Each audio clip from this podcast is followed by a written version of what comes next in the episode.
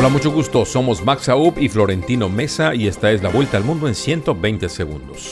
Estados Unidos acusó este martes a Rusia de planear una intensificación inminente de los bombardeos en Ucrania en vísperas de su independencia, mientras Francia pidió a los países occidentales no mostrar ninguna debilidad ante Moscú en un conflicto que entrará el miércoles en su séptimo mes. El canciller ruso Sergei Lavrov aseguró este martes que no habrá ninguna piedad para los asesinos de la hija de un ideólogo ultranacionalista, aliado de Vladimir Putin, que murió en un atentado y cuyos funerales reunieron a cientos de personas en Moscú. Irán pidió algunos ajustes a la propuesta de acuerdo sometida por la Unión Europea a los participantes en las negociaciones sobre el programa nuclear iraní, afirmó el jefe de la diplomacia europea, Joseph Borrell.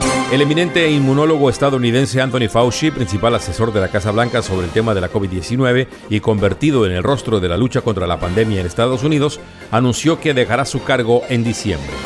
El mecanismo COVAX de la Organización Mundial de la Salud ofreció a México 10 millones de dosis para niños de la vacuna de Pfizer contra el nuevo coronavirus para complementar las asignaciones que según las autoridades mexicanas les deben desde hace casi un año. La Fiscalía de Colombia suspendió por tres meses las órdenes de captura y extradición contra 11 miembros del Ejército de Liberación Nacional ELN, reconocidos por el gobierno de Gustavo Petro como negociadores de esa guerrilla en los diálogos de paz. La vicepresidenta argentina Cristina Fernández de Kirchner arremetió hoy contra los fiscales que pidieron una condena a 12 años de prisión al afirmar que no han probado nada de lo que dijeron durante el juicio en el que la acusan de corrupción durante su mandato presidencial.